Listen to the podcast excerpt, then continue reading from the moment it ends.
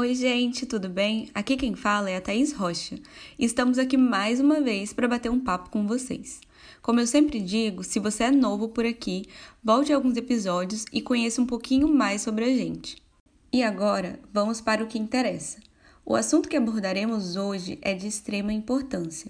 Para quem não sabe, sempre na segunda semana de fevereiro é celebrado o Dia da Internet Segura, e esse ano caiu no dia 9. E essa celebração tem como objetivo promover o uso ético e seguro da internet e outras tecnologias, por meio da difusão de informações, recursos e guias de boas práticas.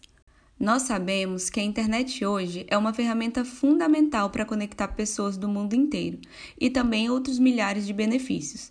Mas, como tudo tem dois lados, nem sempre ela tem sido algo seguro e saudável. Infelizmente, o mundo virtual tem escondido várias armadilhas, como aliciamento de menores, tráfico humano, abuso de todos os tipos, bullying, cancelamentos, expressões de ódios e afins. E pensando nisso, decidimos trazer um convidado especial para falar sobre o assunto, o Luiz. Seja bem-vindo, Luiz. Olá, Thaís! Em primeiro lugar, eu gostaria muito de agradecer pelo convite de poder estar aqui hoje no Instituto Basta Podcast, conversando, dialogando com você e com os nossos ouvintes sobre um tema tão importante como a segurança na internet. Eu queria ainda dizer um bom dia, uma boa tarde, uma boa noite, quem sabe uma boa madrugada para a galera que está aí nos ouvindo e pedir para vocês, pessoal, fiquem, permaneçam com a gente até o final, porque vocês não vão se arrepender.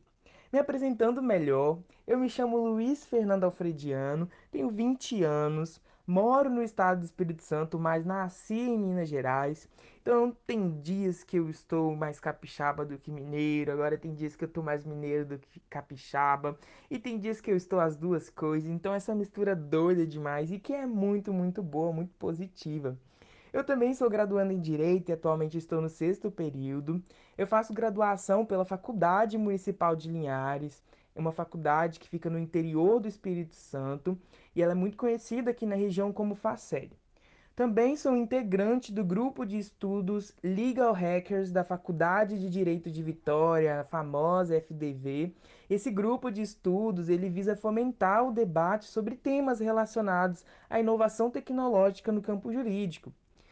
Também sou ex-embaixador jovem de um programa incrível conhecido como Cidadão Digital, de uma ONG chamada SaferNet Brasil, em parceria com o Grupo Meta. E hoje eu estou aqui para dialogar com vocês na qualidade de mobilizador jovem do Dia da Internet Segura. Mais uma vez, seja bem-vindo, Luiz, ao nosso podcast. Nós estamos muito felizes de ter você aqui conosco para nos contar um pouquinho sobre como ter uma relação segura né, e saudável com a internet nos dias atuais. E também como evitar crimes cibernéticos, né? É, e até mesmo como denunciar esses crimes. Então, Luiz, você é, disse que é ex-embaixador né, do programa Jovem Cidadão Digital. Então, antes da gente começar a aprofundar é, sobre o assunto né, de internet segura, você poderia nos contar um pouquinho sobre esse programa, o que ele é e como ele funciona?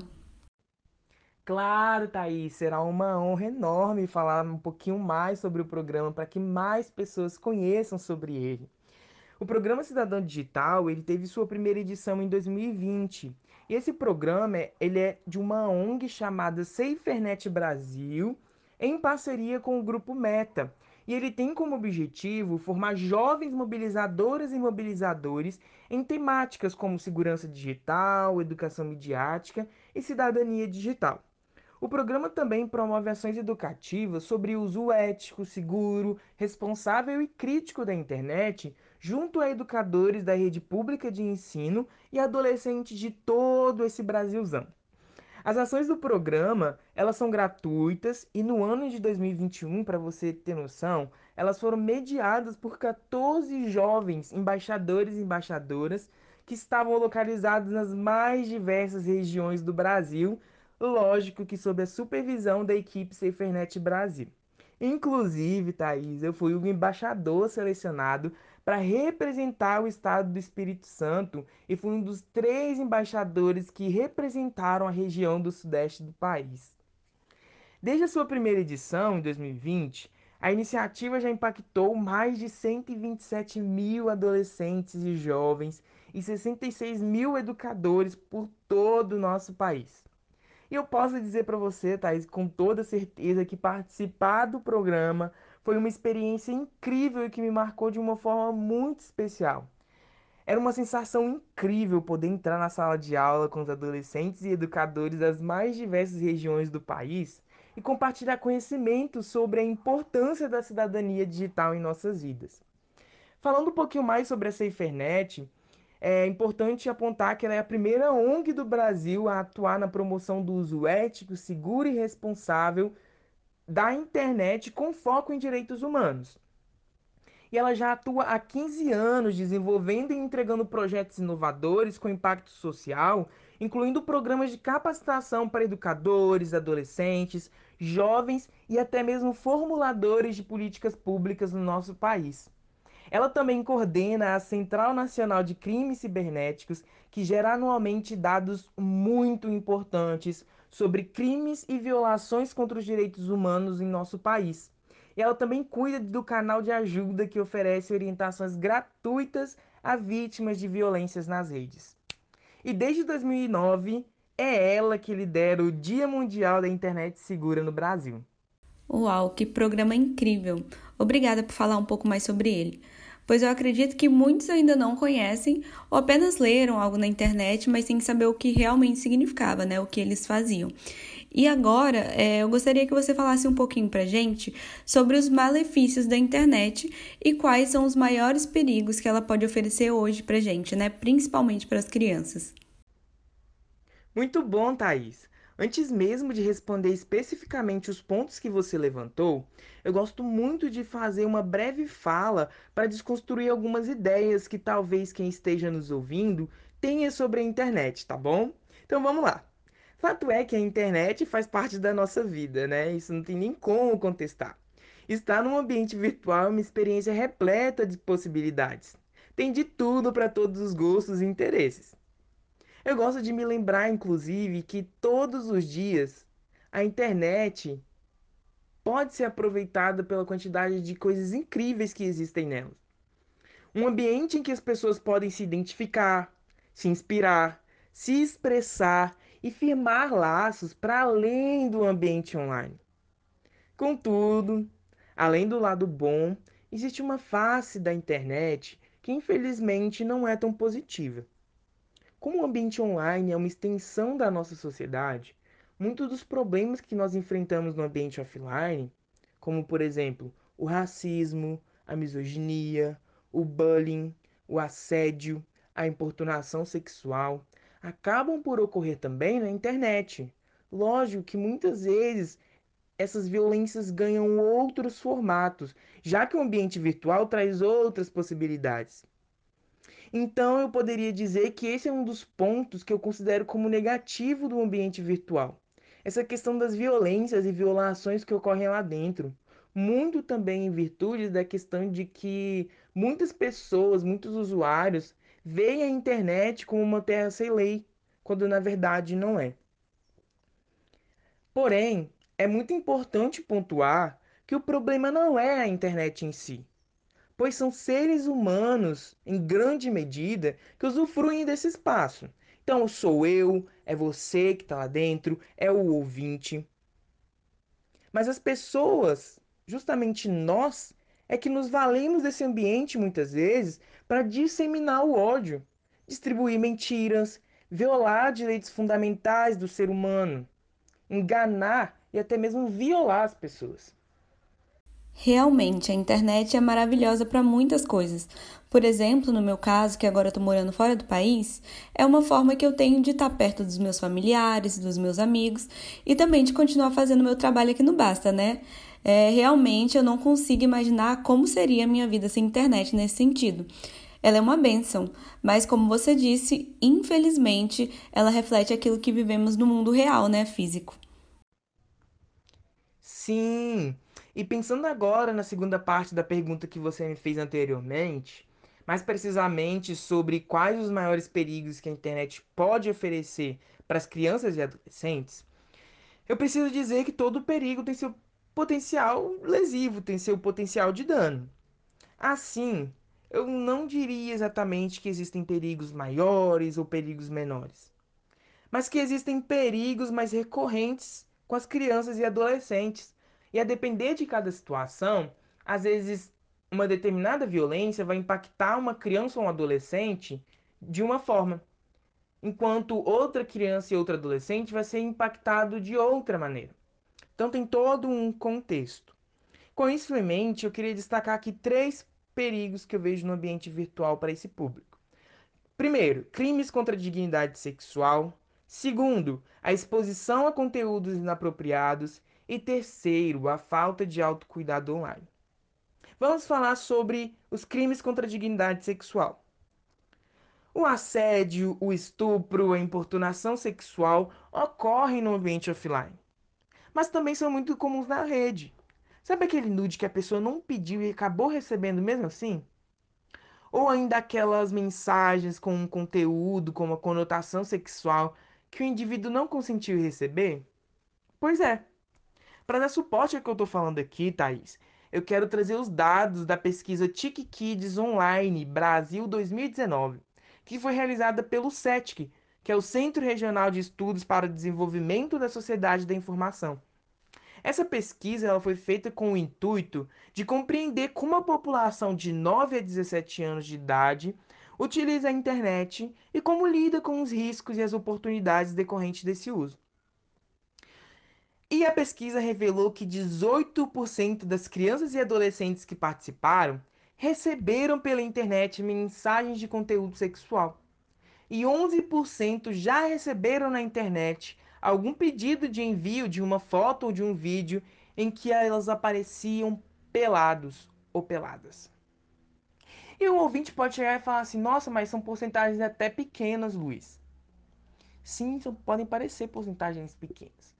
Mas a gente considerar o contexto, o público que está sendo alvo dessas violências, que são as crianças e adolescentes, considerar a vulnerabilidade e o impacto dessa violência na vida deles, nós vamos perceber que essas porcentagens elas são alarmantes. Então é algo que nós precisamos ficar atentos. Agora, segundo, o, o segundo perigo que eu quero destacar é a exposição a conteúdos inapropriados o acesso ou a exposição das crianças e adolescentes, seja de forma intencional ou acidental, a conteúdos que sejam violentos, que tenham natureza ou conotação sexual, ou que gerem ódio, tem um grande potencial de prejudicar o desenvolvimento da criança e do adolescente. Então, isso é um outro ponto que eu queria destacar. Para finalizar, eu quero falar sobre a questão da falta de autocuidado no ambiente online. Se nós considerarmos que as crianças estão cada vez mais conectadas e que a internet pode trazer um nível muito grande de exposição, pode colocar a criança em determinados tipos de situações que elas não estão preparadas para vivenciar. E que a criança está sendo exposta diariamente a conteúdos que muitas vezes não são apropriados para a idade delas, nós precisamos pensar em como isso pode impactar a saúde mental e emocional deles. É preciso que nós paremos para pensar e tenhamos na nossa mente a mentalidade de que nós precisamos estimular nas crianças e adolescentes a reflexão sobre formas de criar rotinas mais saudáveis no ambiente virtual. Dialogar com eles sobre a importância do gerenciamento do tempo online, de como eles precisam estar na internet para se inspirar e não para se comparar. Sobre como é importante e necessário que nós tiremos um momento do nosso dia para nos desconectar e viver o momento off. É aquilo, né, Thaís? Se o seu celular, se o seu tablet, se o seu notebook precisa recarregar as baterias, quem dirá você que é um ser humano e não uma máquina? Uau, muito bom seus pontos.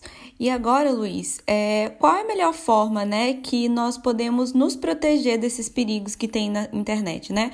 Quais são os cuidados que nós precisamos tomar ao acessar a internet? Também talvez as crianças, né, que estejam nos ouvindo, adolescentes, enfim. Como nós podemos fazer isso? Então, Thais, existem diversas formas de se proteger na internet. E fica até difícil para mim selecionar apenas algumas dicas, mas vamos lá. Primeiro, tenha senhas seguras. O que é uma senha segura, Luiz? É uma senha que possui três elementos: letras, números e caracteres. A outra dica é: tenha uma senha segura para cada rede que você utilize. Então, uma senha segura para o Instagram, uma senha segura para o TikTok, uma senha, uma senha segura para o seu Facebook, uma senha segura para o seu Twitter. E aí você vai virar e vai falar assim: Nossa, Luiz, mas como é que eu vou lembrar desse tanto de senha? Gente, um recurso muito bom para vocês utilizarem que ajuda nisso são os gerenciadores de senhas. Os gerenciadores de senhas, eles te ajudam a não esquecer dos seus códigos, porque ele armazena, deixa esses códigos, as suas senhas guardadinhas ali para você, tá bom? Um outro ponto é: ativem a verificação em duas etapas.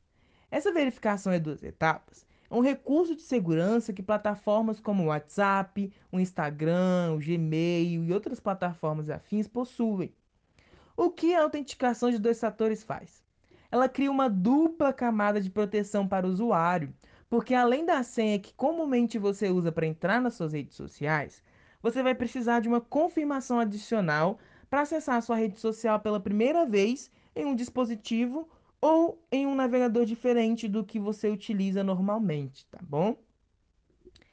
Uma outra dica legal e muito importante é: se você viu ou sofreu alguma violência online, denuncie. Para isso, você pode salvar possíveis provas, tirar prints de mensagens, guardar links para o caso de você ter que fazer uma denúncia formal, tá bom? Além disso, é muito importante que você denuncie na própria rede social ou no site de buscas. Muitas plataformas, como o Instagram, por exemplo, já possuem ferramentas para que você possa denunciar contas e publicações que violem os direitos humanos. Pensando aí no autocuidado online, a dica que eu tenho é: use as ferramentas de bem-estar digital. Muitos smartphones vêm com essas ferramentas atualmente. Elas te auxiliam a criar rotinas mais saudáveis no ambiente virtual a partir do conhecimento da sua rotina, online que o seu próprio celular, seu próprio tablet vai mapeando para você as horas que você usa, o tempo máximo que você ficou em cada aplicativo, o número de notificações que você recebeu. Além disso, você pode usar um outro recurso chamado gerenciadores de tempo. Essas ferramentas possibilitam que você delimite uma quantidade de tempo que você pode usar uma determinada rede social. Por exemplo, eu estabeleço um limite diário de uma hora por dia no meu Instagram. E aí eu vou usando, usando, usando no decorrer do dia. E quando dessa uma hora, o aplicativo me notifica e eu já sei que é hora de ficar off. Uau, muito legal. É, eu também é, tenho uma ferramenta aqui, né? Que quando dá 11 horas da noite, o meu celular já não é, recebe mais notificação, né? Ou não, não vibra, ou faz nenhum som, então fica mais difícil da gente ficar assim com aquela vontade, sabe, de checar, de ver o que tá acontecendo. Então, muito bem, é muito bom essas dicas, né, que você deu. E agora, outra coisa que eu queria perguntar é: e quando o assunto são crianças e adolescentes, né, qual é a melhor forma de protegê-los? É, você tem alguma dica assim para dar para os papais, para as mamães que estão nos escutando? Excelente pergunta, Thaís. Pensar sobre isso é muito importante.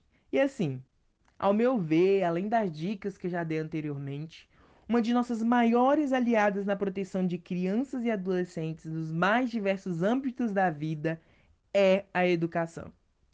Digo isso porque, após a experiência enquanto embaixador do Programa Cidadão Digital, de estar em sala de aula educando adolescentes de todo o Brasil para que exerçam a cidadania digital com consciência, eu percebi pelo feedback dos próprios alunos como ter tratado dos assuntos com eles foi essencial para que eles possam compreender melhor os perigos que a internet oferece.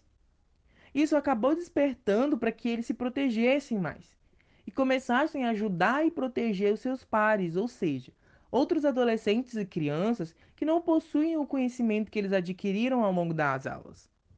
Eu usava muito aquela frase do Homem-Aranha: Com grandes poderes vem grandes responsabilidades. Falava isso para chamar a atenção sobre a responsabilidade enquanto cidadãos de tornar o ambiente online um lugar melhor, após eles terem recebido tanta coisa, tanto conteúdo bom acerca da cidadania digital. Ainda é importante pontuar que os adolescentes tendem a ter mais consciência das suas escolhas do que as crianças. Por isso é muito importante o que chamamos de mediação parental. Essa mediação nada mais é do que os pais acompanharem a rotina online de seus filhos. Quando falo disso, eu gosto de destacar, principalmente para os pais, que não é só baixar um aplicativo que impeça o seu filho de acessar determinados tipos de conteúdo mas também sobre como é importante construir uma cultura de, do diálogo com seus filhos desde bem novinhos. Porque assim, os adolescentes ou crianças vão encontrar um espaço seguro na família para compartilhar suas rotinas na internet. Construir junto relacionamentos baseados em confiança é o ponto central para proteger os filhos de alguns perigos. Além disso, se eu fosse falar de alguns recursos que os pais poderiam usar, eu estaria aqui o YouTube, o Messenger Kids e os controles parentais do iPhone e do iPad que ajudam a criar limitações de aplicativos, conteúdos e ferramentas que um perfil pode usar. Entendi. Muito obrigada, Luiz. E agora eu tenho mais uma pergunta. Se eu desconfiar de algum crime na internet ou até mesmo ter certeza, né? Como eu faço para denunciar? E tem como denunciar de forma anônima? Então, Thaís, agora você tocou em pontos que muitas pessoas não sabem. Vamos lá. Você tem dúvida se o que você sofreu ou viu alguém sofrendo na internet é uma violação de direito? O ideal é que busque orientação, pesquise para entender um pouco mais. Inclusive, a Cefernet Brasil possui um canal de ajuda que oferece um serviço de orientação envolvendo crimes e violação dos direitos humanos na internet, você pode perguntar, você pode é, buscar uma orientação de forma totalmente anônima e sigilosa. O canal pode ser acessado pelo endereço www.canaldeajuda.com.br. Agora, se você tem certeza de que a situação pela qual você ou alguém que conhece passou se configura como um crime, você ou a pessoa deve guardar o máximo de provas possíveis, como por exemplo, prints de conversas e links de publicações e páginas para quando for fazer uma denúncia formal. Além disso, a pessoa já pode fazer aquela reportação, aquela denúncia na rede social ou em site de buscas, como já disse lá no início. A pessoa também pode acessar o site www.denuncie.org.br, que é o canal de denúncias da SaferNet Brasil para alguns crimes e violações de direitos humanos na internet. Lá você poderá fazer uma denúncia de forma anônima que será repassada para os órgãos e autoridades competentes e responsáveis pelas investigações. Por fim, a vítima pode procurar uma delegacia, levando junto as provas que colheu e denunciar a violência que sofreu. É importante destacar que menores de 18 anos não podem fazer uma denúncia sozinhos é necessário que eles estejam acompanhados pelos responsáveis legais. No caso de o agressor ser o responsável legal, pode-se aí buscar o conselho tutelar mais próximo e pedir ajuda para encaminhar a denúncia, tá bom? Nós já estamos chegando ao fim, mas antes, Luiz, eu queria é, que você falasse sobre mais uma coisa. É, nesse mundo virtual, né, nós ouvimos muitos é, conceitos, né, palavras diferentes, gírias, enfim, é, que muitas pessoas não conhecem, né, desconhecem e que às vezes pode ser um perigo, né, e principalmente os pais desconhecem. Então, eu queria que você falasse pra gente o que é cyberbullying, sexting, stalking, grooming, sabe esses termos que a gente ouve ou às vezes está ali, mas a gente não sabe bem o que é. Claro, Thaís, será um prazer. É muito importante que as pessoas conheçam os conceitos que você falou para que elas identifiquem com mais facilidade quando presenciarem ou passarem por alguma situação, como as que a gente vai falar aqui, e assim elas possam assumir a postura mais adequada diante de cada situação. No que compreende o cyberbullying, eu preciso conceituar primeiro o que é o bullying. E o conceito de bullying foi fornecido para nós por meio da Lei 13.185, que implementou o Programa de Prevenção ao Bullying nas escolas brasileiras. Essa lei, em seu artigo 1, parágrafo 1, diz o seguinte: Considera-se intimidação sistemática, ou seja, bullying, todo ato de violência física ou psicológica, intencional e repetitivo, que ocorre sem motivação evidente, praticado por indivíduo ou grupo contra uma ou mais pessoas, com o objetivo de intimidar ou agredir, causando dor e angústia à vítima.